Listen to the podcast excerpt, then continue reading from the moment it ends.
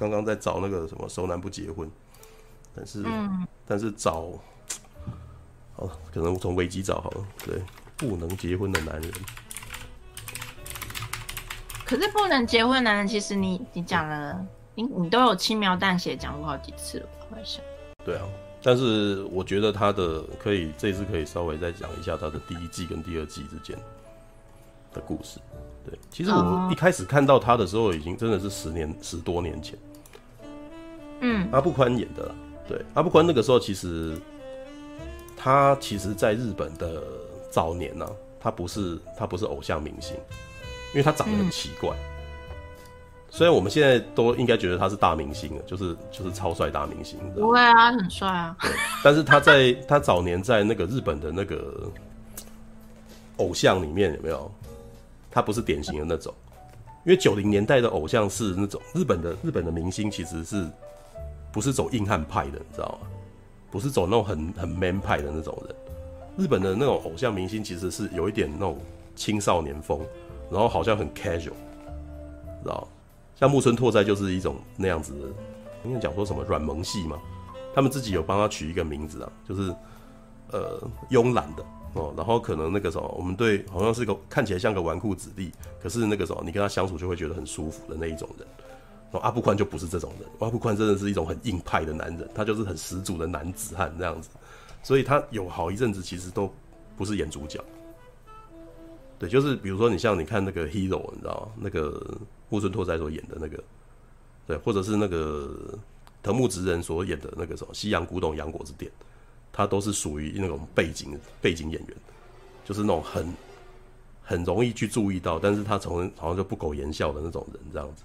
然后到了 Hero 的时候，他也是演一个那种比较背景的，然后可是呢，就是可能好像男人，然后那个什么嘴巴上讲了什么，然后却忍不住。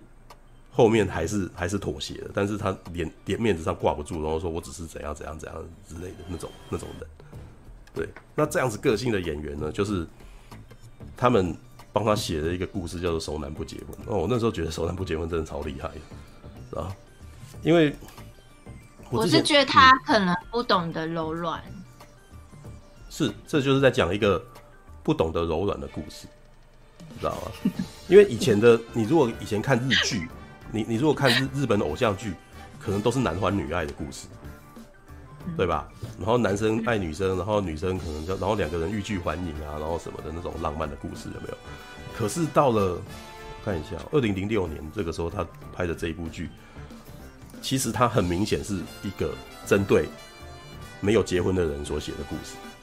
其实日本这几年来的日剧开始真的越来越多这样子的的的的题材的东西。嗯，对，就是像之前也有那个什么，我看过一部叫《史上最难的恋爱》，波流演的，然后那个故事也是在讲一个三十几岁的那个成功男子，然后必须要去追一个他的那个什么下属的女孩子，然后他他拉不下脸，或者他用一些很奇怪的方式，然后或者是那个什么，哎，那部忘记叫什么名字，藤木直人跟那个那个叫铃木京香，忘记他名字，然后就是反过来是在讲一个女生四十岁了。然后，哦，那那个影集叫什么？我不是不想结婚，只是怎样？对，然后是那个从女生的角度去啊，就是我为什么要结婚这样子。然后藤木直人是一直吐槽，然后你这种女生，男生就绝对不会喜欢你这样子。对，然后那可是我在看《熟男不结婚》的时候啊，妈的，那个什么，就是那种共感超级强，你知道吗？就是我还记得那个在刚播的时候吧。然后我的同事就有在那边讲，就是我那时候班呃公司有很多女同事这样，然后女同事也跟我讲说，她的老师啊在看的《熟男不结婚》，那时候叫做不能结婚的男人了，对，然后呃就说他觉得他自己好像阿布宽这样子，你知道，当他老师在讲这句话的时候，他讲的是他的感性，就是说他觉得他的他的心情跟就觉得阿布宽说那个角色所演的东西跟他想的好像。可是那个，因为他是跟他的补习班的女孩子们说的，所以女孩子直接就吐槽说：“你根本就不是阿布宽啊！”你知道吗？这就有点像是我说《银翼杀手》里面那个雷恩·高斯，呃，二零四九里面，我觉得我好像雷恩·葛斯林的时候，人家会第一时间吐我说：“你才不是雷恩·葛斯林，你知道吗？” 因为他们会直接从面相去说：“你才不是他，你臭美。”这样子。但是为什么我们会这么有共感呢？事实上，就是这个编剧，这些编剧其实写的很深入人心呢、就是他其实是针对我们不结婚的人的心理状态去写，知道吗？然后我在看的时候，真是妈心有戚戚焉，你知道吗？然后因为最近没有，我后来看完以后，有一阵子真的忘完全忘记了这件这部片，直到他第二季出来，然后 Netflix 上，然后我就在点，然后一点，然后我就发现这件事情太异曲同工了，你知道吗？这事件太就是诡异的相似，你知道吗？就是我最近不是一直在玩 Sweet Ring 吗？对，嗯，Sweet Ring 里面，然后我那个什么，因为我在看那些配对配对的软体的时候，我其实觉得。那个配对软体的那个样板其实是太虚伪了，所以，然后我的那个什么脑脑袋里面的反骨发作，然后我就开始去吐他们的槽，然后把这些吐的槽的东西不是一直一一个一个的放上来嘛，然后每次丢上来，然后都引起一阵一阵哄笑嘛，对不对？所有人都觉得这这这个很好笑这样子。对，我有个疑问呢，你玩你这样玩应该有一个月了吧？你有继续在聊天的人吗？呃，都是讲一两句就走了，对啊。你你已经把这个已经当成你那个频道的整个大卖点之一了，对 对啊，就是顺水推舟的变成好吧？那你这样子，我以吐槽你为乐啊，对啊，好吧。等下等下等下，可是你在你几个平台、嗯、几个交友平台当中，可是没有继续聊天的，就一个月后没有继续聊天的人，没有啊，对啊，所以没有。没有啊，没有人可以跟我深聊了。就是所有的人几乎几乎都是讲几句话就散掉了，对，好，好，我继续讲，我为什么会有如此大的共感呢？因为就在我做这件事情过后没多久，然后我就回头去看《熟男不结婚》，然后《熟男不结婚》的第一场戏，阿布宽在家里面干什么？他在听音乐，你知道吗？听音乐，然后，呃，突然间被他的那个什么工作同仁叫出去，这样叫出去联谊，然后叫出去联谊呢，然后他就介绍给他一个那种。漂亮的女孩子这样子，然后呢，他一开始就是不是很想跟他讲话，可是呢，后来他就想要踹了，知道吗？就是踹说想要跟他真的对进入对话，一开口他就讲说：“我高中的时候看的《银翼杀手》，然后看的时候大笑，他说：‘干，这不就是我吗？’然后我就是会做这种事情的人呢。”然后可是，在看，嗯，那一场对话，其实那个什么，当然他最后就是失败了，对。阿布宽他就是真的很认真跟他讲说，我我大概听得懂他什么意思，因为他在里面是，因为他在那个日剧里面他也没有把这段对话解讲完，但是我看完其实就知道说这编剧有做功课的，你知道？因为阿布宽他的身份在日剧里面是一个建，他是一个那个什么建筑师，他是一个那个什么做室内设计的那种，知道的的设计师这样子，那。其实啊，《银翼杀手》这部片啊，对后面的那个什么后世影响极大。那除了它本身的那个故事文体之外，它的美术设计其实也影响到后面很多。所以我每次常常偶尔就是去翻那个什么，因为我高中的时候很无聊，去图书馆找书的时候，有的时候在那边翻那个建筑相关的东西，然后里面我那时候都印象深刻，他们竟然在提《银翼杀手》这部片，然后他们在讲的是《银翼杀手》那个故事里面的错字，就是说他们。呃，那个是天，就是他们那些建筑师在赞叹的，就是说这部电影所构筑的未来很写实。那为什么未来很写实？因为他他把一种自然而然的混搭的东西，然后呈现出来，然后这个呈现出来就真的是未来的样貌这样。所以就是乱中有序啊，就是混搭，然后错字这样子。然后所以很多建筑师啊，就是建筑设计师，到最后其实就是被这件事情影响，就是在包浩斯。之后的另外一个，另外一个很大的思潮的改变，因为在以前的科幻片啊，所谓的包浩斯就是那你那个东西其实都看起来方方正正的，你知道极简，知道那个嗯，贾伯斯就是很喜欢包浩斯的东西啊。对，像还有一部那个汤姆克鲁斯不是有拍一部《遗落战境》吗？《遗落战境》里面的那个是的那个建筑物设计也是，就是就是包浩斯。对，那可是就几何图形。对对对，就是简简单。直白，然后只有那个功能性强烈，但是那个什么样貌又是很凸显这样子，然后让你通常后世的人在做科幻作品的时候，很多视觉设计都是喜欢这样子做，对，嗯，那呃，可是 Cyberpunk 银翼杀手所呈现出来的东西就是一种混搭的，它是在告诉你说未来其实不是这么干净，未来是混乱的。在烟雾啊、垃圾、脏乱当中，然后可能出现了一些高科技的管线，然后爬在那边，然后那个什么，可是这很特别，是在这种脏乱当中，既然呈现出一种美，知道吧？其实，在《银翼杀手》之前的《异形》其实就已经有那样子的味道了。你如果看到《异形》，《异形》基本上那个什么，它的那个黑色的那个纹路跟管线，其实你会觉得它又哥德风，然后可能又有未来的一种感觉在里头。对，All right，好，这个是 题外话。嗯，因为他那短短几句话，我就知道说那个建筑就是建筑。一个建筑师会提《银翼杀手》，其实超超明显，就是很理所当然。如果你是喜欢，如果你是呃有有在有有做功课的那个什么的编剧的话，他提这个东西，就是一个建筑师他的日常喜好的美感从哪里来。然后接下来，然后他又在那边对那个女的说啊，那个什么。但是我觉得那个时候那个男生的大男那个阿布宽这个角色的大男人主义就冒出来，但是其实他自己不知道。对，就是他就说，如果你没有看《银翼杀手》的话，那个什么，我还可以再介绍你很多其他的片，这样子。对，比如那个什么，你还有很多要补的。我觉得他在里面讲的这么一句台词，我觉得很好笑，我知道？你还有很多要补的，然后就已经帮他感觉感觉对自己有一股他帮他决定了，他帮他决定了那个那个什么，这个女生接下来要干什么，你知道吗？对，你接下来要看巴西，你知道？然后他他提巴西，我也觉得超好笑，因为这些他讲的片全部都是我平常很爱看的东西，你知道吗？对，那后面的故事呢？其实。其实这基本上是一部拍给单身男人自嗨的片，因为这个男生到最后其实他的周围是围满了女孩子，对，然后每一个女孩子一开始都很讨厌他，但到最后其实都知道他是个好人，然后知道他是个好人，但到最后最有趣的就是还是没有一个女生要跟他在一起，你知道吗？但是他自然而然变成这个男人，既然自然而然的变成这些女生的姐妹淘，你知道吗？那。其实第一，所以他，所以他没有拍出他喜欢的是男的啊。没有，他真的喜欢女的。他在里面有一段，他后面有几段还蛮蛮有趣的，就是，呃，他其实也有把男生的那种，呃，脸皮子薄的情况，把它以某种形式去表现出来。像第二季的一开始，其实就是一开始大家就很，就是他的几个呃工作人员了，他因为他已经到第二季的时候已经变老板了嘛。对，就是旁边的人就在那边闹他，你知道吗？就是大家其实像这种人，大家越爱闹他。然后这几个女几几个那个什么同公司同仁就拿他的名字建了一个社群网站的那个什么，就是配对软体的那个账号，你知道吗？然后那个结果后来被他发现了，然后大家本来想要跟他道歉说啊对不起啊，那我们把他删掉。然后可是他就说。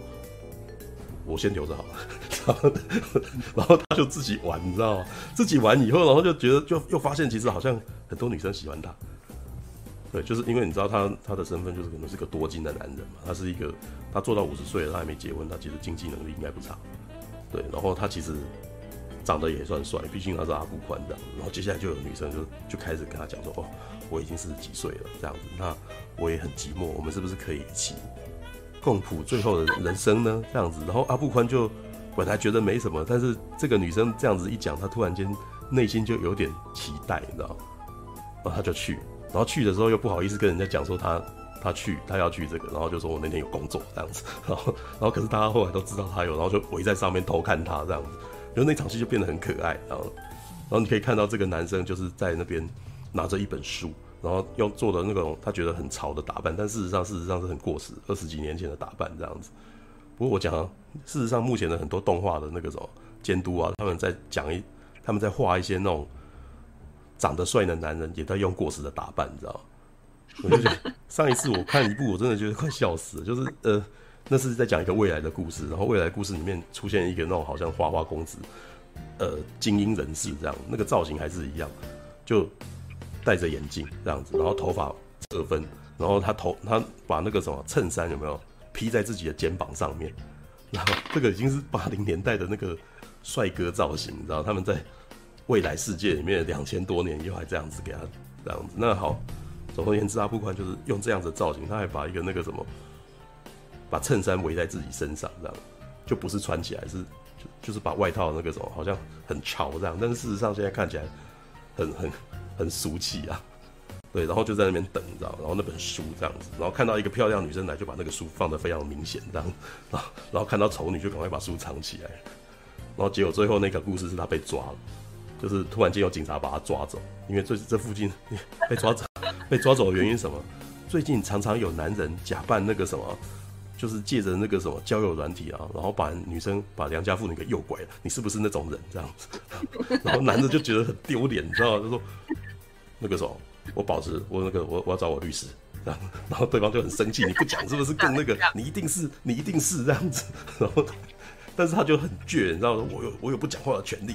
然后，而而且甚至开始刺探人家，你知道吗？不过我觉得，呃，阿布宽那个角色，他刺探别人其实是很，他没有真的没有恶意，那是他的兴趣，你知道吗？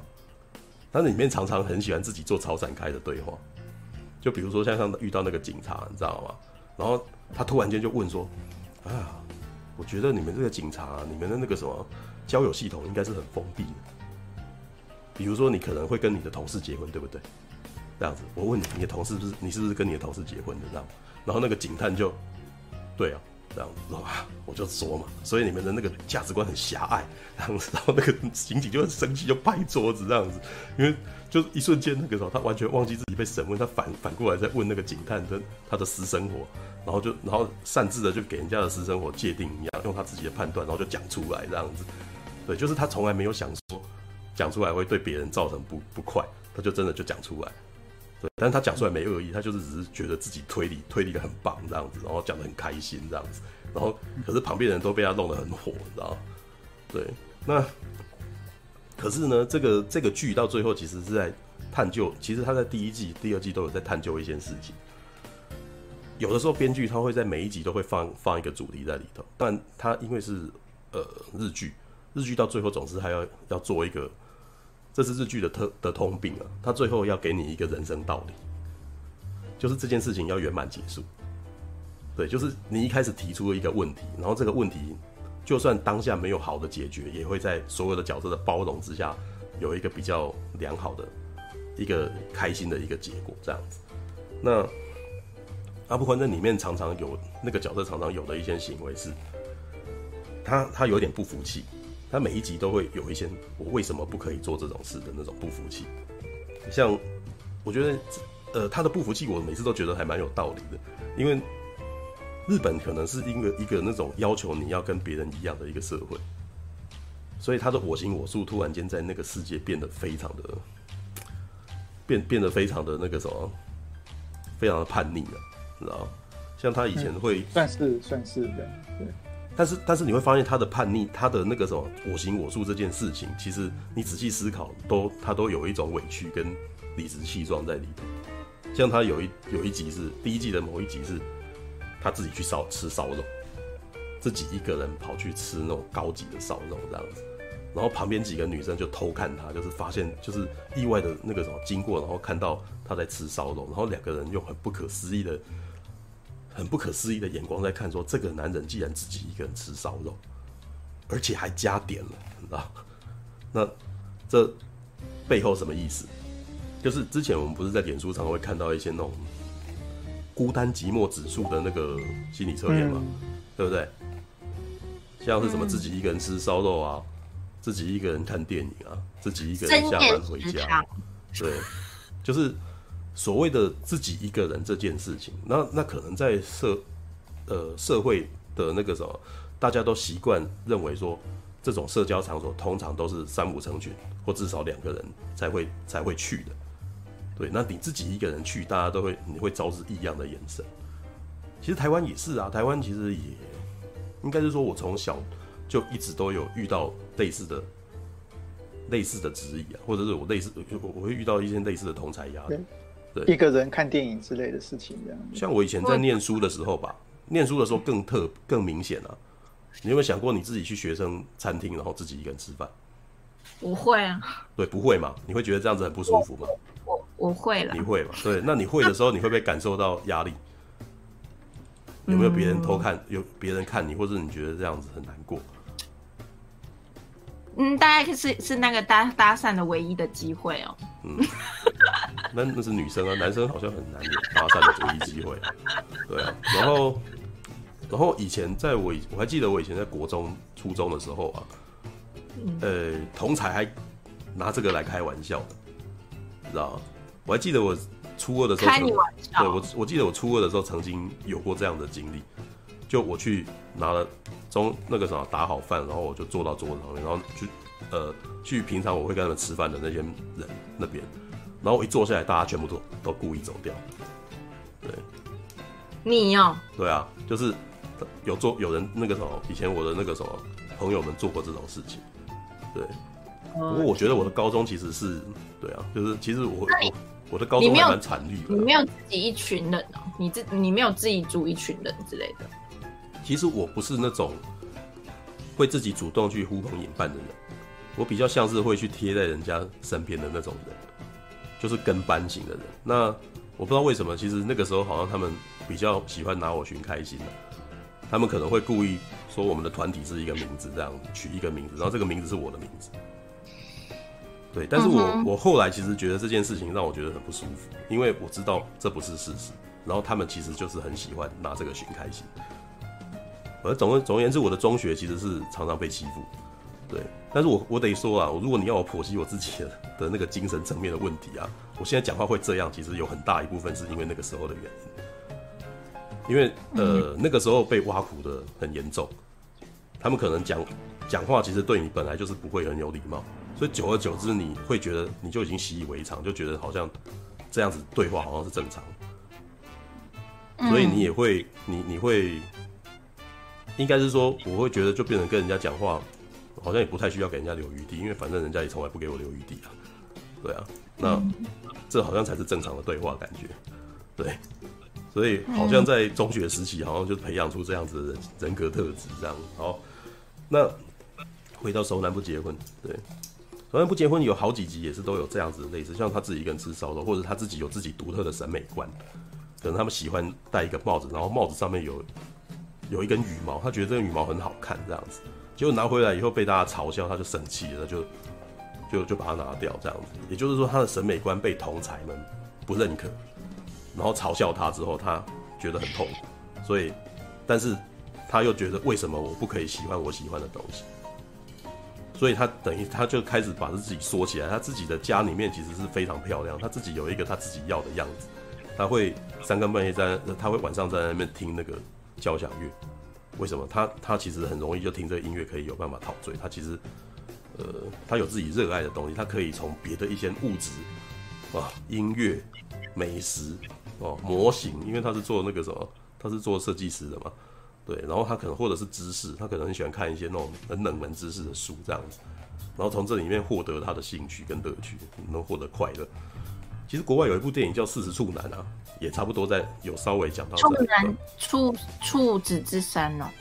呃，史蒂夫·卡尔这个演员他拍了一部电影，就是台湾的片名叫《四十处男》这样子，然后呃在讲这一个四十岁都还没有任何性经验的人如何交到女朋友的故事。对，但在之前旁边的朋友在介绍问他的时候，他就会讲说，他就问他他日常在干嘛，然后日常真的是跟阿布宽是很像的，就是他会有很多很平常人可能不会那么认真去钻研的东西，他在这里面寻找乐趣这样子。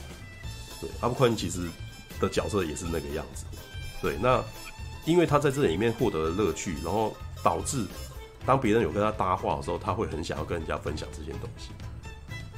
那当别人没兴趣的时候，他就会感到失望，会感到难过，然后会感到我为什么为什么没有人能够理解这件事情呢？我还是既然这么难相处，那我为什么要对这些人有期待？他到最后的心态就是这个样子，你知道？对，但是当然这个日剧到最后前面讲了很多部分让我有共感，全部都是在这个部分，就是单身男生会自己找乐趣，然后自己找乐趣到最后的结果就是他可能他的周边知识比一般人还要多。因为他别人去谈恋爱的时候，他在做一些别的事情啊，对，那而且在这边找到乐趣了嘛，然后想要找同好嘛，对啊，那嗯，所以可是当他旁边的人都还是那样子的人的时候，就无法很难交流，他的旁边的人会更不理解他，对，嗯，那当然这个日剧到最后其实是往好的方向走的，因为第一季到最后其实是。其实两季都有类似的故事情节，就是大家发现其实他心里面是个好人，就是刀子嘴豆腐心这样子。对，但是我觉得我最近看到第二季的第七、第八集啊，他其实讲到另外一件事情，我觉得还蛮有趣的。因为第二季所安插进来的女那个什么同不只是阿布宽这一种四四五十岁都还不结婚的人，他的身边也被安插了一些有类似情况的女生。像第二季是吉田洋，吉田洋其实也是一个四十多岁的律师，然后都没有都没都没有都没有男朋友。对，然后他旁边还有一位是那个什么经营那个咖啡店的一个女老板，然后这个女老板是离婚的，就是她。那个时候婚姻生活失败，然后她决定要自己自力更生，然后再接下来还有个二十几岁的，因为那个时候想要冲事业，然后一直没机会谈恋爱的一个女孩，偶像明星 哦演员这样子，然后这个对话就是在每次就是在这三个世代当中，然后他们他这个男人跟他们的冲撞这样子，里面讲到一段我觉得很有趣，你知道为什么会逃避？就是后来那个时候三个女生都很不喜欢跟那个男人讲话，然后可是呢。到最后，基本上好像常常会写出一个剧情是，好像都是这个男的或有若有似无的那个什么出了什么力，然后这个这件事情解决掉了这样子。那吉田洋演演的那个律师的那个故事是，呃，他妈妈哦，他的妈妈在那个什么乡下那边一直要他回去继承家业，都是都是律师这样子，然后可是他就不肯这样子，然后呃。阿布宽好像一样，他每次讲话都讲得很很尖酸刻薄，所以到最后那个什么吉田洋这个女的都很生气，这样子都超火的，对，然后就就弄到那个男的也觉得自己不好意思这样子，然后可是最后他们后来在解决的问题，就是讲完的时候在吵架完吵吵吵吵的时候，几个女生在聊的时候，吉田洋突然转下来，他说其实不想听他讲话，不是因为他讲的是错的。而是因为他讲的是对的，啊，因为，呃，他他指出了一个点呢、就是这个男的在讲一些东西的时候，他其实是很认真要解决事情，所以他讲的东西都超超级尖，就是很一针见血，你知道吗？对，可是对于其他有问题在身的人的时候，他们没有办法这么直接的去面对这件事情，因为他们在情感因素上面还有很多事情是没有办法克服掉的。所以，所以这状态就有点像我之前不是老是很喜欢在那边讲说那个什么长辈对我讲的干话这样子，有没有？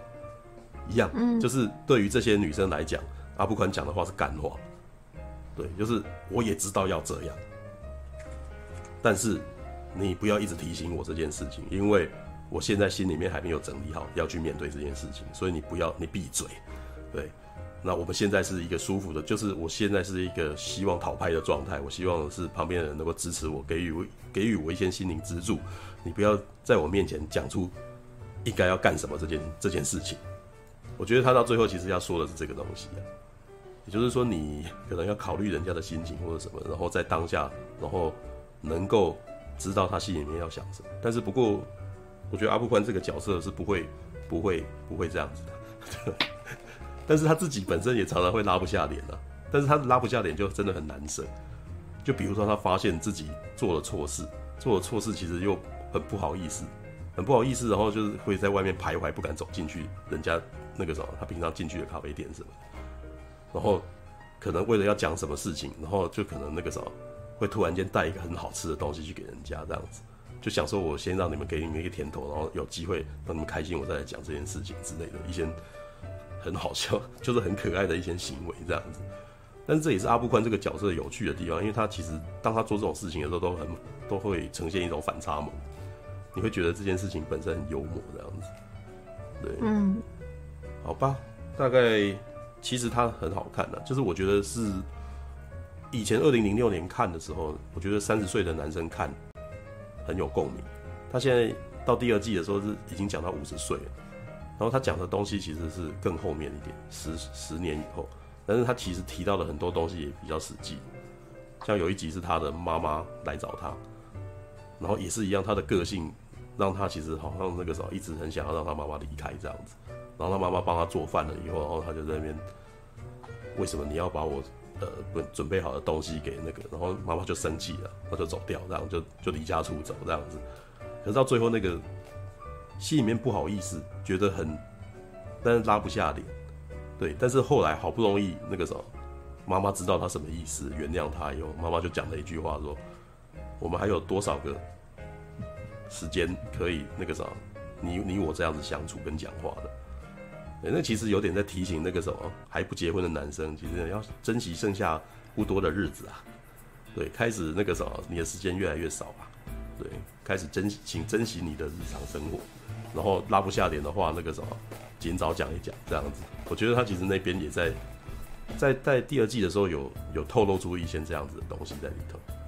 嗯，All right，好吧。就是，但是我其实其实我最近、嗯、最近我朋友也是叫我看那个《欲望城市》重新看，哦、然后他就说，他说以前我们看可能不太能理解，可是现在看的时候会越来越了解他要说什么。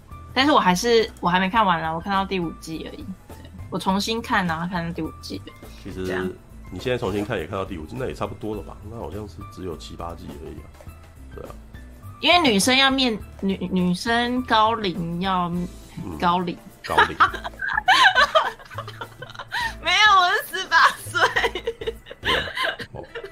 就是没有，你你都会说，哎，那个爱老虎油了，还还讲那十八岁，没有，反正我觉得很很有趣，因为你在讲一个四十岁的男人的时候，我就想到，嗯，我朋友提醒我说，你要不要生小孩？你四十岁之后生小孩很辛苦哦，那你要不要生小孩？他也在问我这个问题。对，他他在里面有一段故事啊，就是有一个那种也是熟龄的那个漂亮女孩子，就一直急着想要找找那个什么找想要结婚这样，所以他们就会去神社拜拜，你知道？然后去神社拜拜，然后那个女女女生女主角他们那一群人就遇到这个这个女生。然后他就在问说：“他说他希望的男生是那种长得很高大这样子，然后那个事业有成这样子，然后长得又帅的男人这样。然后他三个人突然间不约而同想到阿布宽这样，然后可是又觉得说啊，可是这样介绍给他好吗？他会被吓跑啊这样子？但是最后好像就觉还是依然，就是因为那个女生一直央求，然后就就介绍给他。然后那一段很好笑，因为他们就是几个女生就设计要让这个男这个这个女生跟那个阿布宽搭话，你知道吗？然后一开始是那种很，一开始是很尴尬的时机，然后接下来是女生先攀谈，就是说，呃，阿布先生，您就是他可能，哎，他叫你们叫桑野信介啊，对，就是桑野先生，那个您那个什么事业真是有成的这样子，那都不会想要结婚嘛？这样，他其实就是在暗示，就是想说要跟他，就是想要勾搭这个男人这样子，结果。上那个阿布宽啊，他就是很认真的在跟他婆媳，突然间跟他婆媳说，为什么要结婚？对，你不觉得你结婚以后，然后接下来的婆媳会造成你的问题吗？对，然后接下来你会那个什么？接下来你进入呃依附到人家家里面以后，大家会对你有别的样子的看法。接下来你的人生都被别人左右喽，然后一直讲讲讲讲讲，讲到那个女生大哭离开，你知道吗？本来本来是要跟他那个什么，本来想说那个什么可以跟这个男生那个什么，可不可以？共谱下，这就是可可不可以跟他结，就是那个交往，以结婚为前提的交往之类。结果没想到这个这个男的完全没有察觉到这个女的想要勾引他，很认真的跟他婆媳结婚以后会有的问题。然后这个女的就很难过的哭着离开。然后他那些女生朋友就很生气说：“你到底会不会察言观色啊？你怎么可以让这个女生就这样子呢？”然后嗯，结果后来再碰到那个女的时候，突然间那个女的跟他说：“其实桑野先生那天讲了，我会不会回去哭一哭以后。”觉得他讲的很有道理，我从此以后不要结婚了。我觉得要面对我自己的人生，就是他把他把一个女的讲到，就是突然间觉得为什么我要纠结于结婚，你知道吗？那突然，但是我觉得很有趣的是那个女的他们其实只讲到结婚这件事，可是女生面临的是要不要生小孩这件事情。她在里面好像就是看样子，那个女的好像也没有想要生小孩。对，是日本，哦、日本有很多。我觉得这也是日本现在他们社会现实的一个问题。日本的日本的他其实，嗯，终究他们家庭观念还是很保守的。对，嗯、所以女生提到要结婚，其实就是等于要生小孩。嗯嗯嗯，基本上是这个意思。我我比较有一有一个点比较劲爆，假设哦，嗯、呃，我先用假设的状态。哦，假设假设假设，呃，假设呃。有一个男的，然后他跟你说，我们就是谈恋爱，然后就要就要就要结婚，就要生小孩了。嗯、那如果你是，如果好，你如果你是男的，你会愿意第一次的时候你就不戴保险套，你就是要跟他爱爱，然后就说反正你生我会负责。你觉得 这什么东西啊？没有，没有。我不知道你是你是问说这男的是渣男吧？没有没有，我我我 repeat 一次哦，我看我有没有误会你的意思。你说啊，假设我有一个我喜欢的女生，然后我要跟她第一次爱爱，我会直接跟她无套，我要直接无套，然后然后我愿意负责，只是想问这个问题对吗？对。嗯。如果那个女生是真的我很爱，然后我真的很想愿意跟她在一起的话，那我当然是五套啊。那我一定会说，我相信你，嗯，请你相信我，对，对，对，我会我会这样讲。他评出来啊，你呢？我我直觉只是觉得这男的应该有问题，他只是想要干女生而已，他只是想要爽一下而已。他讲这些话感觉起来就不是真的。遇到高，他遇到高，就是譬如说他遇到就是四十岁了，快四十岁了，嗯，反正就是已经是可以生小孩，就赶快要生小孩了，不要。就是这几年可能就要生小孩了，所以可能是以结婚为前提，因为已经快要结婚了，已经是结婚的年纪了嘛。然后又要生小孩，又又又要有小孩的问题的时候，那你觉得看到他的时候，如果你真的要跟他交往的时候，或是性行为之后，你会觉得，就你要你会想要戴套吗？当然会啊。没有，你那个苹果，你的关键是。那个女生是我们所喜爱的女生吗？什么真心？当然，当然，当然，当然，就是要结婚要生小孩的。可是你第一次的时候，你会想说，那可以不要戴套吗？如果怀孕的话就生啊。所以你你意思是说，你已经打算要跟他结婚了，这样子的意思？嗯，没有，不要扯到我。没有，我的我的意思没有，我的意思是说我啦。你的意思是说我这个人这样子？对对对，如果因为你们呃，对，如果你的话，你会觉得是，对啊。我得承认，我不太懂，不太懂男生的关系。我不晓得，我得承认我，我我我会很怕。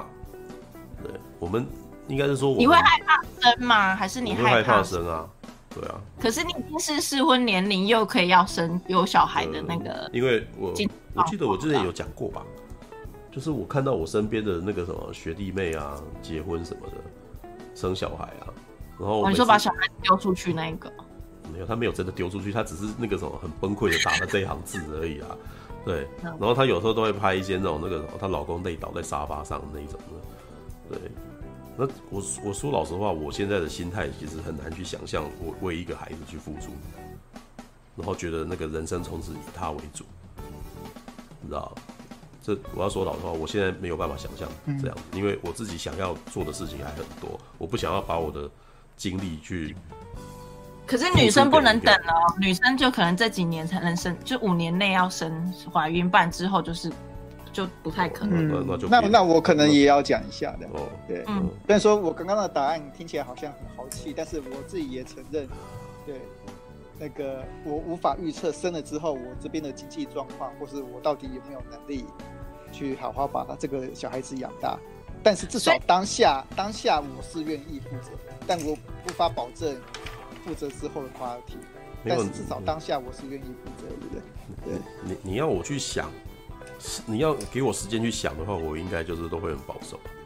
对，但是很多时候你做一些决定，都多多半都不是那样子的状态，就是有的时候都是呃发生了，那我那个时候我得负起责任之类的这样子的想法，对吧？因为女生跟男生想的不一样嘛，女生是哦，我这这几年一定要生，如果我要生小孩的话，我可能这几年要生，可是男生可能是哦，我结婚。不是以谈恋爱为前提，是以结婚为想。没有，我觉得男生都是男生想的都是那个什么，我我们的日常生活可以支撑吗？还有我接下来的事情会不会被影响到？嗯、多半都是想这样子，所以这可能也是男生跟女生最容易争执的点。女生就会觉得你都是在想你自己而已，对。但是男生想的的确都是我现在，就是他会比较理性的逻辑说，如果现在出现这一个变数，我们有没有办法去处理？对，但是他们在思索这件事情的时候，都会都都是会迟疑，都是会想，对。然后通常我我我所遇到的那种，每次在看到性版啊，或者是男男女版的吵架，都是女生都是因为这一点在不爽男生，他们觉得心目中觉得真正的男人应该一口答应，对。但是当男生开始在盘算一些现实生活的问题的时候，就会被女生错，就会被女生 怨怪。或者说敢敢这样说的男生其实很有种。我我是觉得他他很有很有很有，但是所以很有勇。事实上，我觉得会这样想的男生太少，所以我才会第一时间的觉得说，这样讲根本就是想骗炮，你知道？就是，可是我我就会这样子哎、欸，因为如果是如果真的是喜欢的呃想要结婚的女生，她如果要求我不带，我觉得 OK，然后要生就生。是啊，我我我的确也有遇到过朋友之间几个年纪比较大的朋友，他们就是老就是也没有老啊，不要这样讲，人家就是 人家到熟龄的时候，然后突然间就是可能一辈子都没有真的很固定的对象，然后突然间在一起了。然后真的，他们就会迅速进入非常成熟的状态，就赶进度啊！对对对对对，就赶进度就是赶快赶进度啊！我蛮我蛮多朋友也是这样子，可能男生跟女生都已经进入很熟龄的状态，他们都事业真的很有成了，然后就是整个真的忘年之交，就是到到了年纪不小的时候才遇到了这样子，然后就想要就立刻就是带他进入下一个阶段，但是就是很立刻想要尝试。立刻要生孩子这样子，我有遇到过这样子的朋友。有啦，这个只要年龄到的男生，基本上都会这样。啊，我讲个我的经验好了啦。嗯、呃，我曾经交往过一个十七岁的女朋友，那个时候我二十三岁，嗯，所以也十几年前的事情了。嗯，然后他妈妈跟他讲说，最好你在二十三岁之前生完两个小孩，他这样教育他的女儿。嗯，因为他家有四个小孩嘛，然后他妈妈就是从年轻生到。他四个小孩差中有四个小孩，然后中间差到十二岁，最大最小差十二岁。嗯，然后他就跟他讲说，你要生小孩早点生，不然生到你越晚生，你体力越差，恢复越慢。嗯，就是什么？是例如说，他就说我生我生第一，因为我那时候的女朋友她是老大哦，他就说生你的时候啊，哦刚生完很快就恢复了，然后可是生到你弟弟就老四的时候，哦生完哦会瓦痛破那个就是。很难恢复啊，干嘛干嘛之类的，所以他就跟他女儿说：“你最好是，如果你真的要生小孩，你知道二十三岁以前要生完两个。”呃，那个时候他十七岁嘛，我二十三嘛，然后他这样跟我讲嘛。嗯。可是那个时候我就不会这样想，因为那个时候呢，我就会想说：“哇，这么年轻要生完，那就表示说我们很快就要进入那种情况下。”你在这个经济状况下，就是应该这样讲，因为那个时候毕竟还年轻的话，还不会那么想要快定下来，而且。当时也还不确定说他到底我们到底能不能在一起一辈子，因为这是他从小就有的观念，所以我们刚开始交往的时候，他就有这样跟我讲，嗯，然后我那时候就回他说，如果我们交往的时间顺利的话，我们有结婚的打算的话，那那就没问题，嗯，因为一定要先交往一阵，我个人的想法是这样啦，就是跟女跟女生交往的话，呃，一定要有，一定要先同居过。如果不同居过，如果你不敢同居的话，那我很难跟你结婚。那是因为你有同居，你才会把你的最真实的那一面显露出来。嗯，因为如果你们没有住在一起的话，很多东西你看不到，然后你们都结婚才发现之后会很崩溃。对，你讲的这个是，你讲的你讲的这个是呃是可以有时间的情况下了。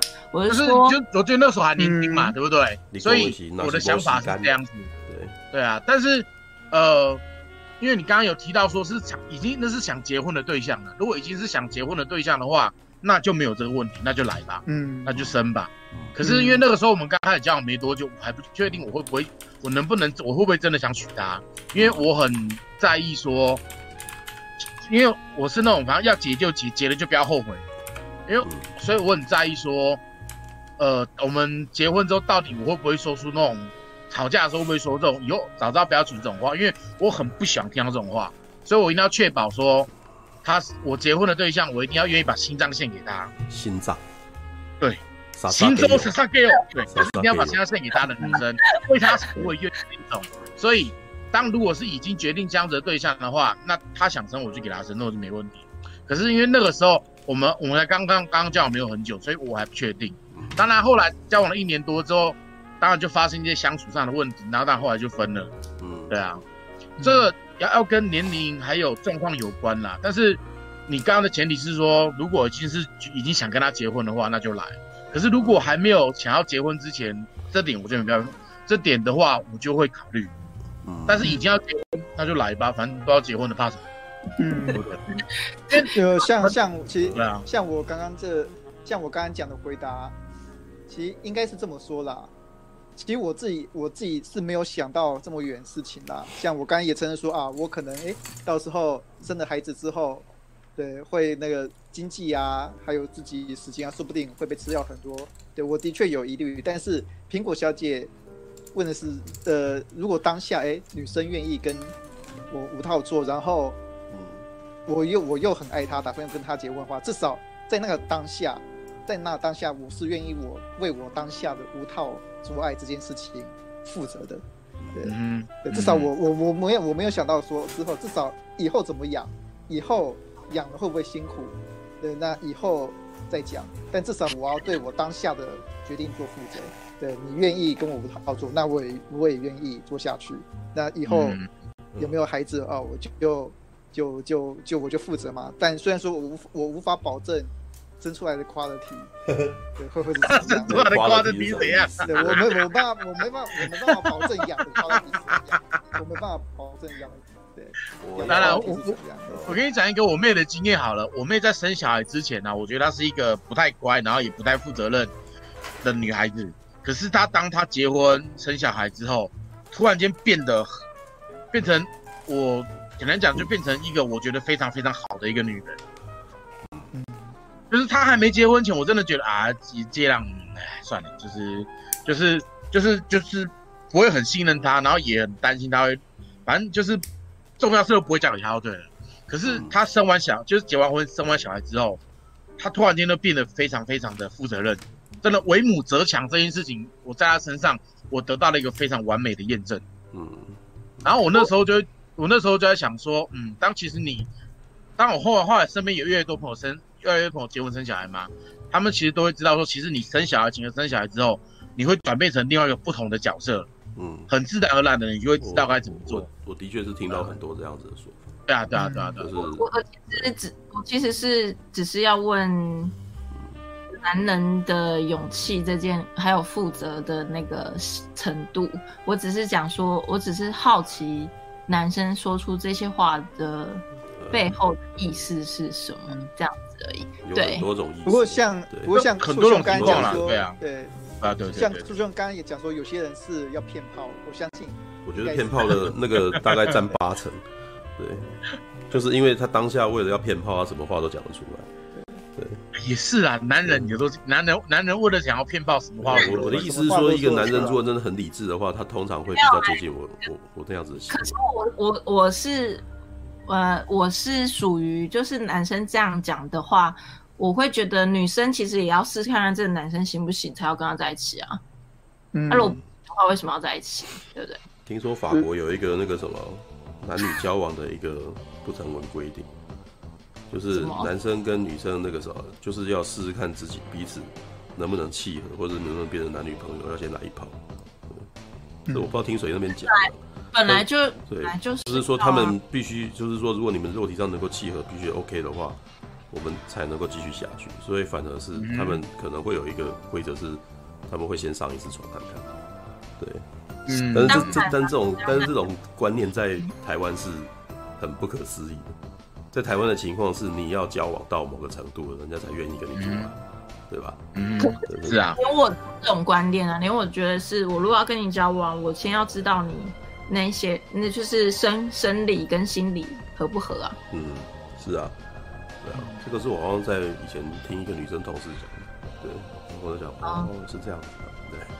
我这让这让我有点感慨了，对，人生那个。你为什么不住在法国呢？这样。没有没有没有没有，我只想说 哦，人生人生对人生，要是遇到一个可以让你那个无套中出的女生，一定要好。好好珍惜，因为那多少代表他对你有一定的信任度在里面。当然，有可能有百分之二十，对，当然也有也有百分之二十可能是想要随便找那个免免费老爸那种的。但那那种百分之二十先不谈。对，那那要你遇遇到一个哦愿意跟你无套女生，那那基本上代表说，二生女生已经至少是至少是真的爱你了。对，这是百八成吧，八成几率是这样。对，要要把握。就好好你你如果你如果有去迪卡的新版，你如果有去迪卡的新版 看，就会发现这这个观念比较老。对对，这个观念比较老。对，其实其实对啊，其实其实他们真的都对年轻人来讲不是什么问题。对啊，对，因为应该是说以青应该是说以青少年追求那个什么肉欲为先的状态底下，他们根本不去思考这个。对，然后甚至有一些女性，她们她们也没有想的那么远。你现在讲的东西有点后设，就是。觉得会怎样之类的。对，但是事实上在当下青少年时期，绝对说老实话，我其实我在高中的时候，我也有听到我朋友也有发生过类似的事情啊。对啊，就是我是就是周遭的那个男生把旁边的女生肚子搞大了，他们那时候有这样想嘛？对啊，绝对不是的。对，所以这个价值观有一点那个啥，呃，应该是说年纪大一点以后思考之后才才有去做这种事情。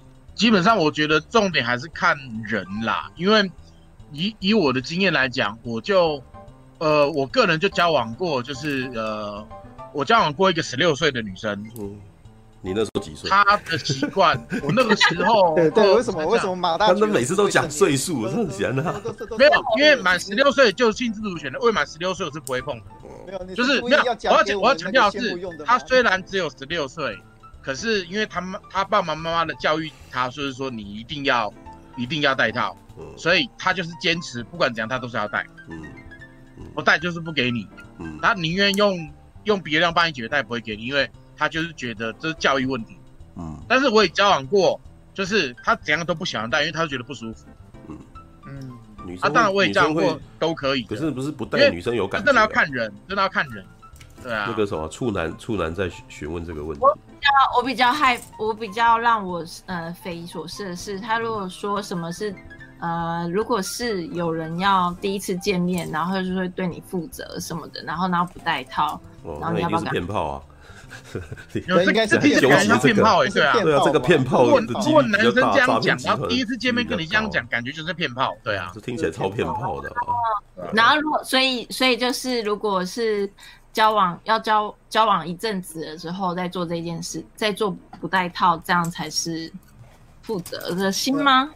会负责。大部分的男生，我觉得他们可能都比较喜欢不带套。对，等下等下，会讲说会坚持在一开始要带套的那个时候，反正是比较负责。都是会带套的啦。我是说，台湾的男生就会说什么带套路就是就是怎么了？隔穴瘙痒。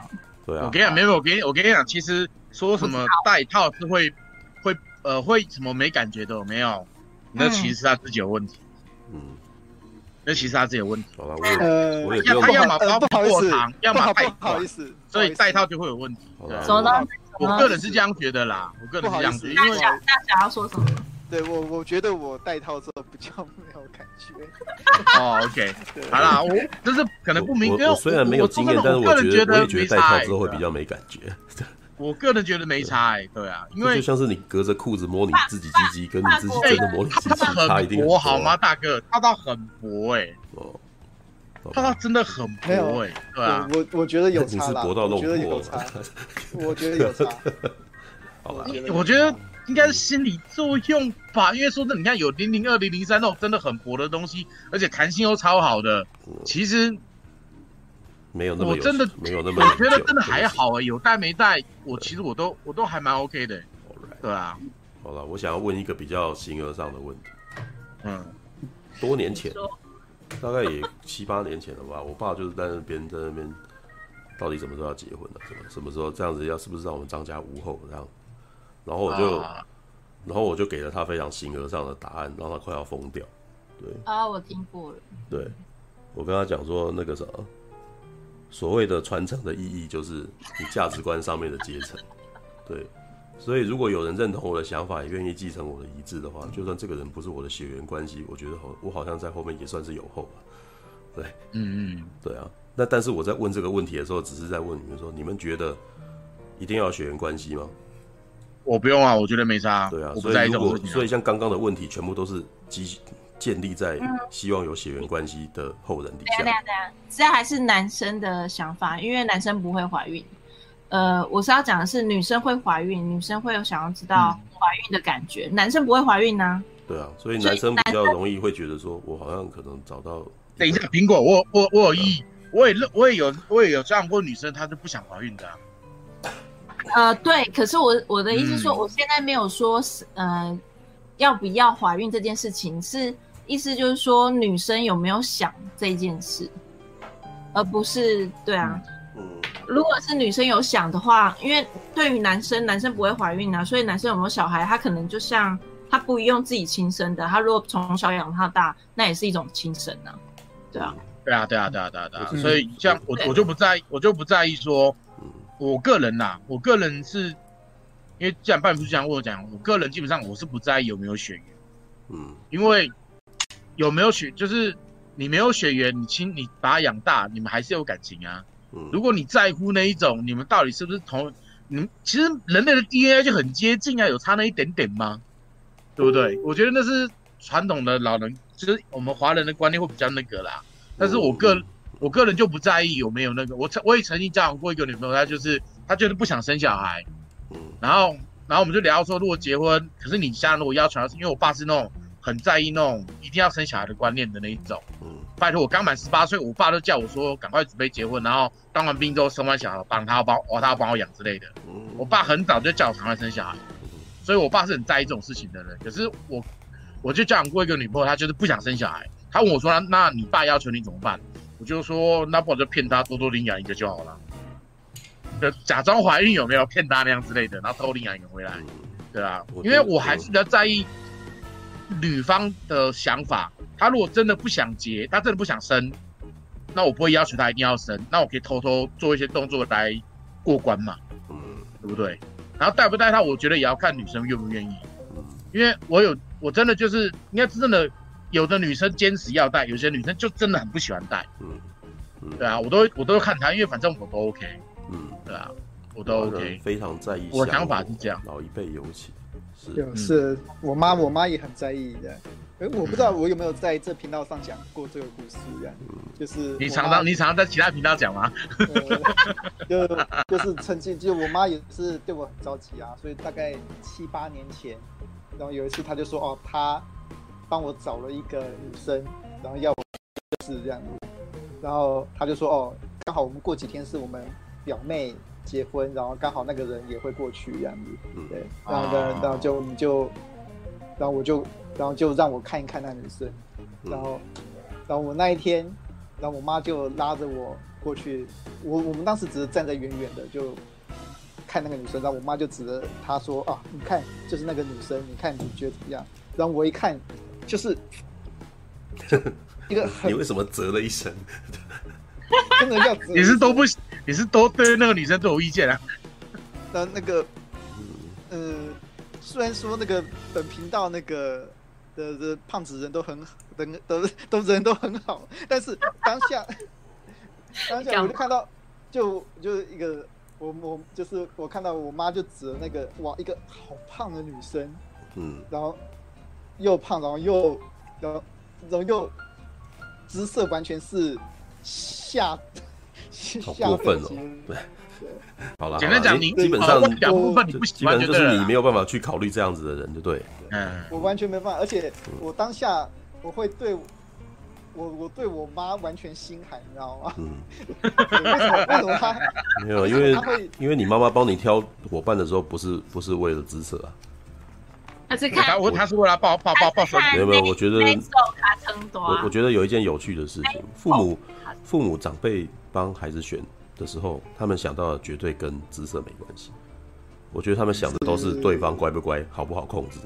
嗯，对吧？是是是是是，我妈我妈一直说，我这个这个女生，你看哦，很乖很乖。对啊，她一定是讲这个啊。为什么？因为她如果进到我的家里面的时候，她要是不听我的话，我是不是变得很痛苦？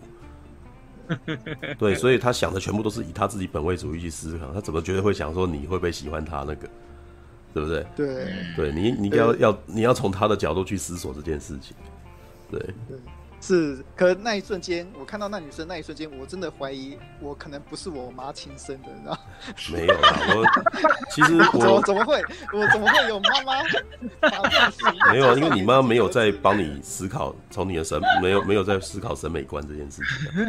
对啊，像像那个应该很多像呃，我之前常常在我不知道从哪边听到的，以前常常会哦哦，应该是之前去拍那个什么医院的。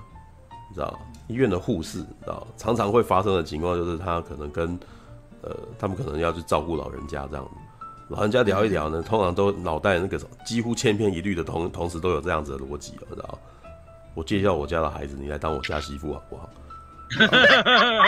为什么呢？很简单，因为他现在照顾的我很舒服，他如果到我家里面，我是不是可以这样子一直这样照顾下去？你再当我家媳妇好了嘛？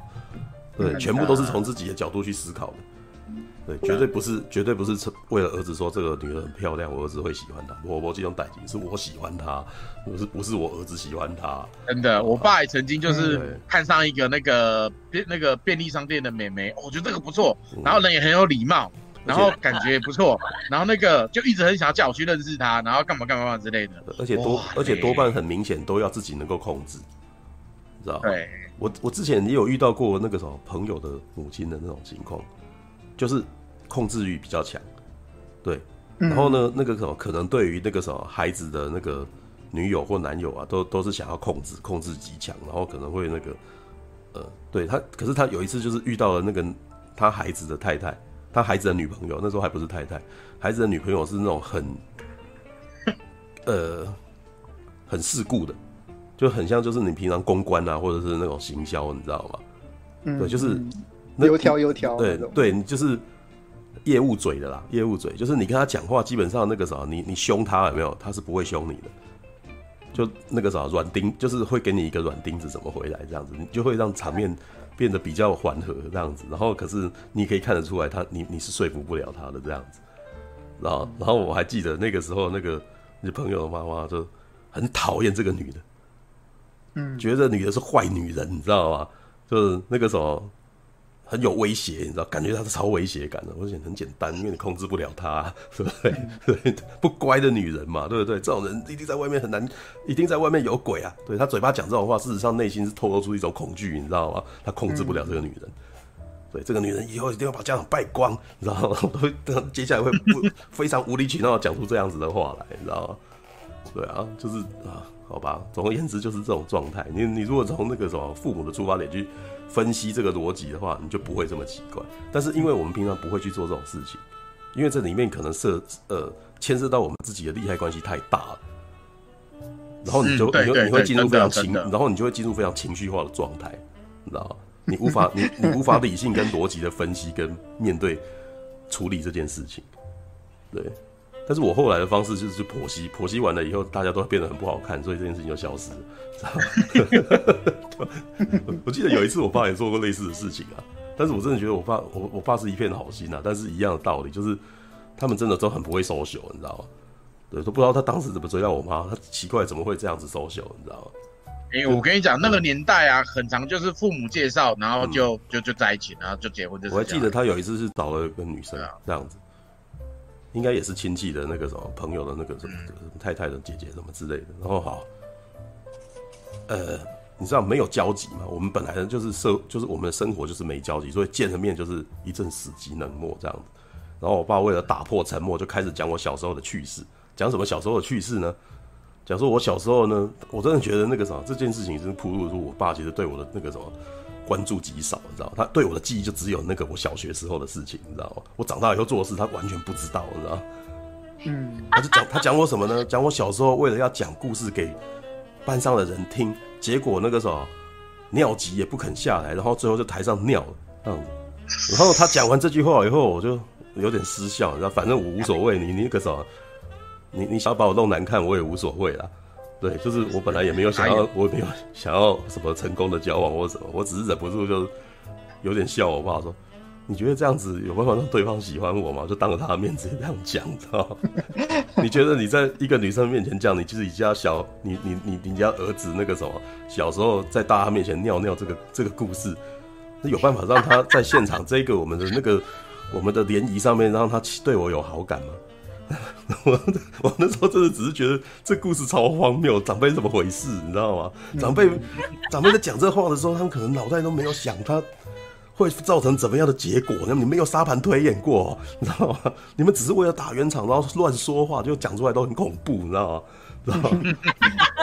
台湾的很多长辈都有这个问题，你知道吗？像以前也是，是啊，是啊，是啊，就是他们会很容易慌乱，然后就乱讲话，你知道吗？只是为了要开玩笑，就是这玩笑都超不得体的，你知道？你之前也有几次是那种我去从那个帮日本的那个什么媒体过来，你知道？然后到现场去采访，然后采访当地乡下人、中年人这样子，然后讲说啊，我我日日文不好，我他妈哎哎光一堆一堆，你要这样，我靠，这句话有有够糟糕的，你知道？你你你不要一开口就对，我知道你要开玩笑，但是你一开口就暴露你，其实你对日本的观念就是只有 A 片而已，然后直接对人家采访的人讲这个话，你知道吗？哇，这还蛮可怕的，你知道吗？长辈好着急，长辈好丢脸哦，长辈好不会讲话，你知道吗？就整个都把整个场面变成超可怕的，这样。好吧，反正我其实也无所谓，反正我本来一开始就已经没有东西，就是我我不期不待，你知道吗？对，我也没有想说要，你知道，就是我已经那种看破红尘，你知道吗？今天今天你有肉欲的需求，那个什么，自己想办法解决掉就好。对，那个我们不需要。对，我记得我爸还真的曾经问过我这个问题，说你性功能是不是有障碍？这样，好肥啊！就他有一次不不爽而火，你知道吗？对，哦，这这问的也太那个了吧？对，没有，就是反正是蛮那个的，是是一种那种完全，你知道，因为那个什么，面对长辈，他们那个什么，呃，这有点像刚刚讲那个什么，熟男不结婚，你就跟他说，等下等下，你怎么不跟他说？就是有嘞，那怎么办？啊，没有，他也问我说，你是不是同志啊？这样子。没有，你你应该我的回应是说，没有交女朋友你就认为我是同志吗？你的价值观怎么回事？这样对。我比较好奇的是，如果说有，他要怎么办？说有的怎么办？可能会崩溃吧？我思考这个问题啊，我不会，我不会去思考，就是不是这样子的问题啊。就我没有，我明明就是喜欢女生的啊，对啊。不是啊，我说性功能有没有问题？是不是？不过我有一次有吐他槽，吐到他真的有点那个什么，不知道该如何回我，你知道吗？对，因为因为我。对，呃，不然那个处处兄，你可以学那个苹果小姐一样，把那个保险套那个精液那个 打包起来，下次长辈问对对对对对，哎，那个那个那个那个那个精液，我有我我可以证明，现在已经没有用了啦，你很烦呢，你们精液是要冷冻的好吗？在男生看来是一种是是变态的行为，对，恶心，你知道？你可能会因此这样子，然后你的那个附近的人格完全毁灭，知道？对啊，我不觉得恶心呢、欸，我觉得这只是一个。那你你会回到家跟男生展示这个东西吗？没有，我没有收藏啊，我不是说被蚂蚁吃了吗？被蚂蚁吃的不是被蚂蚁吃的不是一个故意的不收藏，是你收藏了以后保存不善了。对，对，你不要因为保存不善，然后是掩盖自己本身是个变态的问题，好不好？对，变态，你知道吗？我之前好曾经有过一夜情，好了，然后呢，就是有有一个男生，他就是房，就是他的，我就摸他的床的旁边，是他用用过的保险套。然后我就什么话都没有讲，然后我就下，我就我就他想要再进一步认识我的时候，我就说，嗯、呃，其实我发现你用过了保险套，然后我就我就没有跟他说话了，就这样。然后他、嗯、他对他其实就了解说，哦，我其实很清楚的知道那种感觉，对啊，就是、嗯、呃，我们就只打一炮而已，对啊，这样。嗯好 吧，Triple H 就因此这样抖了三十元给我们。三月生日，看清楚，原因是什么？哦，他说那是给苹果小姐的，好不好？哪是苹果小姐科幻浪漫？对，给苹果小姐的，对啊。好了，我得说那个什么，其实苹果小姐是最接近科幻的一个的艺术家，对，因为他之前跟我聊到的一些他自己本身想要做的东西，其实都是很科幻的东西。对啊，复制两个来折腾一下，那样是那个是复制两个来折。他之前有一些，他之前有一些陈列收藏的，其实收藏我的初恋的。然后，可是我，可是我，我，我就会觉得，可是我没有没有继续保存下去啦，因为我还是会拿比较好保存的东西这样。子。对啊，比如说，比如说手指啊之类的，不，不是手指就毛啊，可能那个半瓶醋拿来剃一下手毛给我之类的。对啊，我们以前那个时候在大学的时候，曾经有拿这个东西去开玩笑，去呃，就是每个人拔一根毛，然后送当做生日礼物送给一个朋友，这样。哎，好恶心啊！对，然后他看到的时候超火，跟把它丢掉，然后可是我们都很乐，然后就觉得很就闹他这样子啊，对啊。可是你知道吗？你拔下来，你可以分辨那是哪一边哪一个部分的吗。就每个人会在那个地方签名，说这是我的什么啊之类的。就 对啊，因为我曾经有跟人家要很多不同的毛，这样子，哦、我就发我就发现那整个都是，就是整个的那那个毛的长相是不一样的。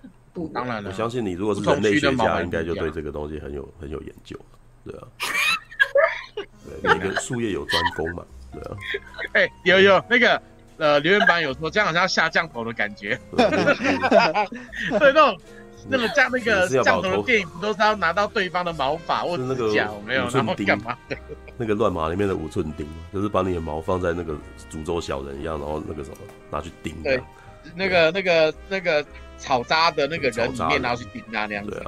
对啊，是。哦，是哦。就是那是日本的一种，就是类似打小人的一种习俗啊。香港是打小人嘛，用纸扎小人打小人。日本的话是把那个怨念放在那个。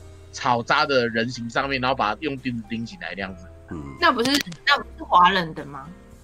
华人华人华人是打小人啊，就是拿纸扎人打小人，用那个拖鞋打那样子。是那种那个边五毒教的，是吧？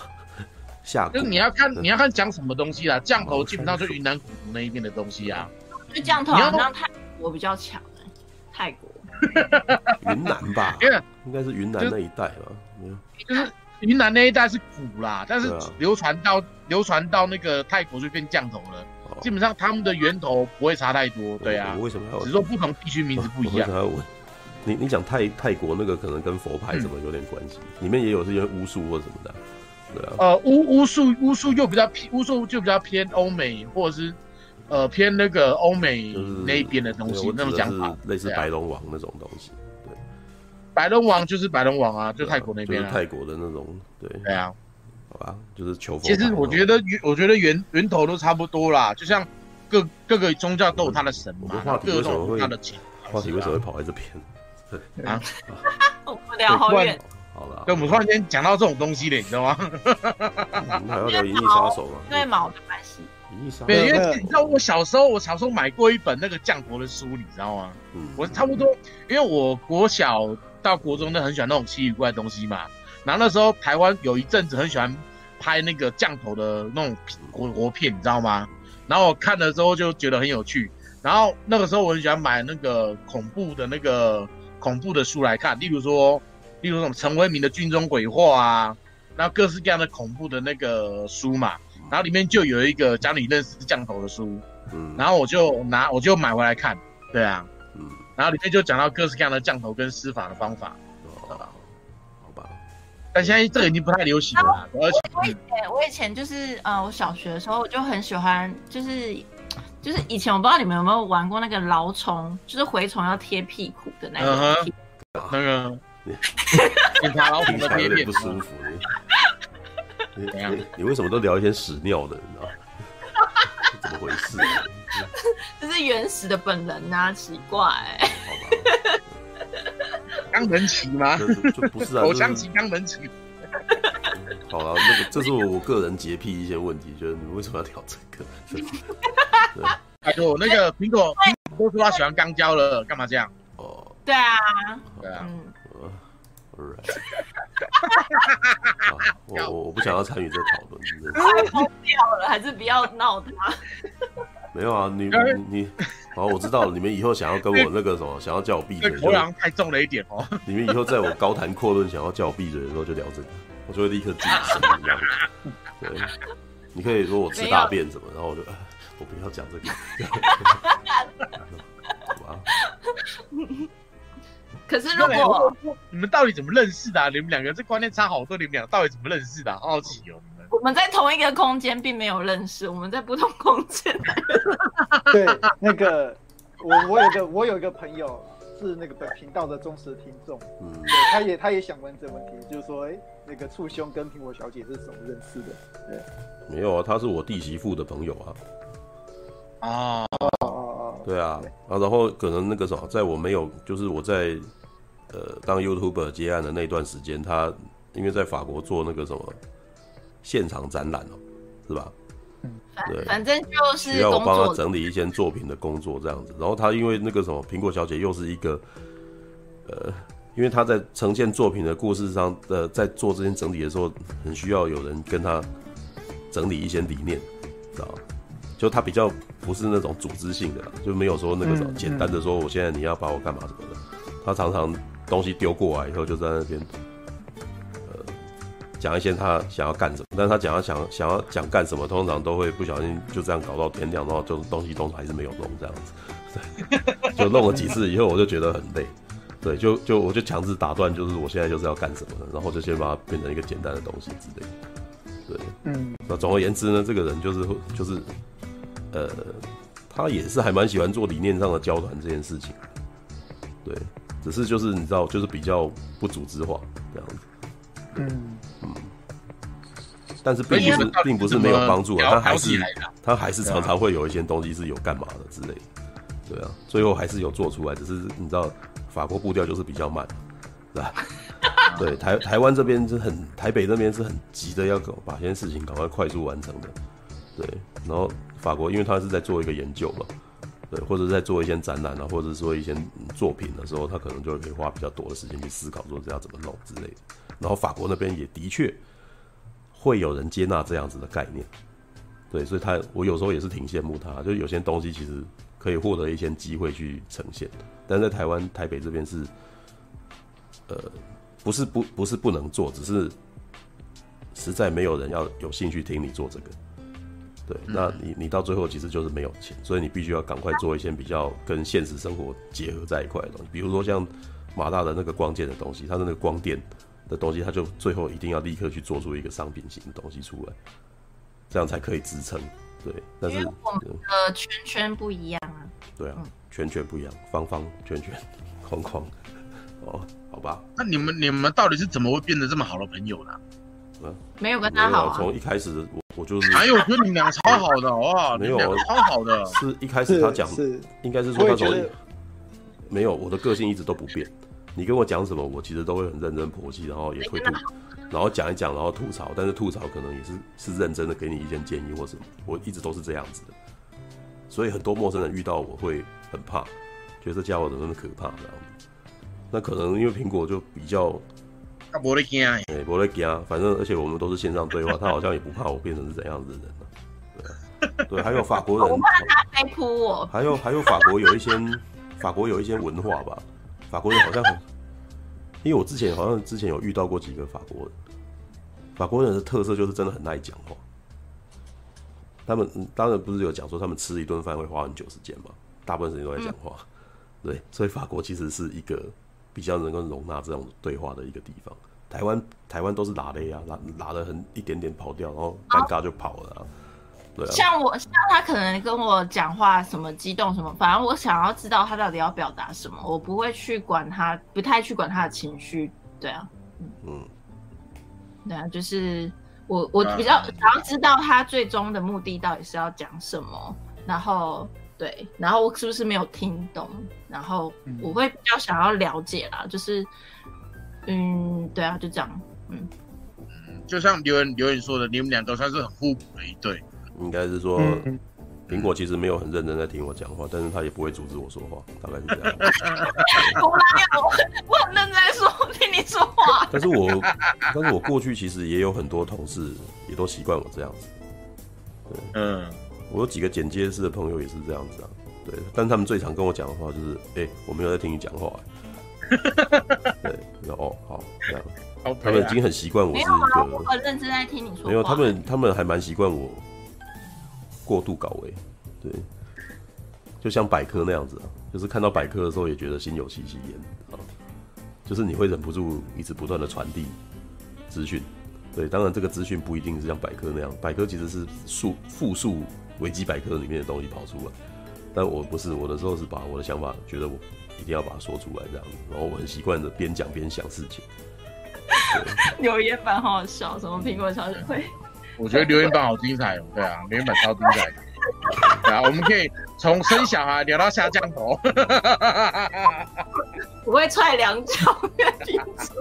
我比较严肃吗？应该是说最近这几周，要是我我要去接触万平树的时候，万平树都会吓到。哦，对啊，他有好几次突然间说跑来要找我，我说靠吧，你干嘛要 来找我？是吧？感觉上有没有就是万坪数你是？你是理性至上，然后苹果是感性至上，然后所以你们两个不小心就互补起来了。没有互补，没有，我觉得我很感性啊。对。不让不让问题要跑出来了。没有，我觉得我表达一些事情的时候，其实是还是奠基于感性状态，只是呃，我的逻就是很喜欢在那边剖析事情的感觉，会让逻辑啦，你很讲究逻辑性的。就是我很喜欢在那边剖析事情为乐的时候，你们认为这是一件理性的行为，但其实不是，我只是喜欢想着玩而已。对，就越想越觉得好玩，这样子。对，就是脑袋运动。对，就是胡思乱想。对，right，好吧，你到底还没有讲《银翼杀手》啊？靠，《银翼杀手》还要讲两点十四分，我那靠累。我都讲到两点了。感谢您的收看。喜欢的话，欢迎订阅频道哦。Island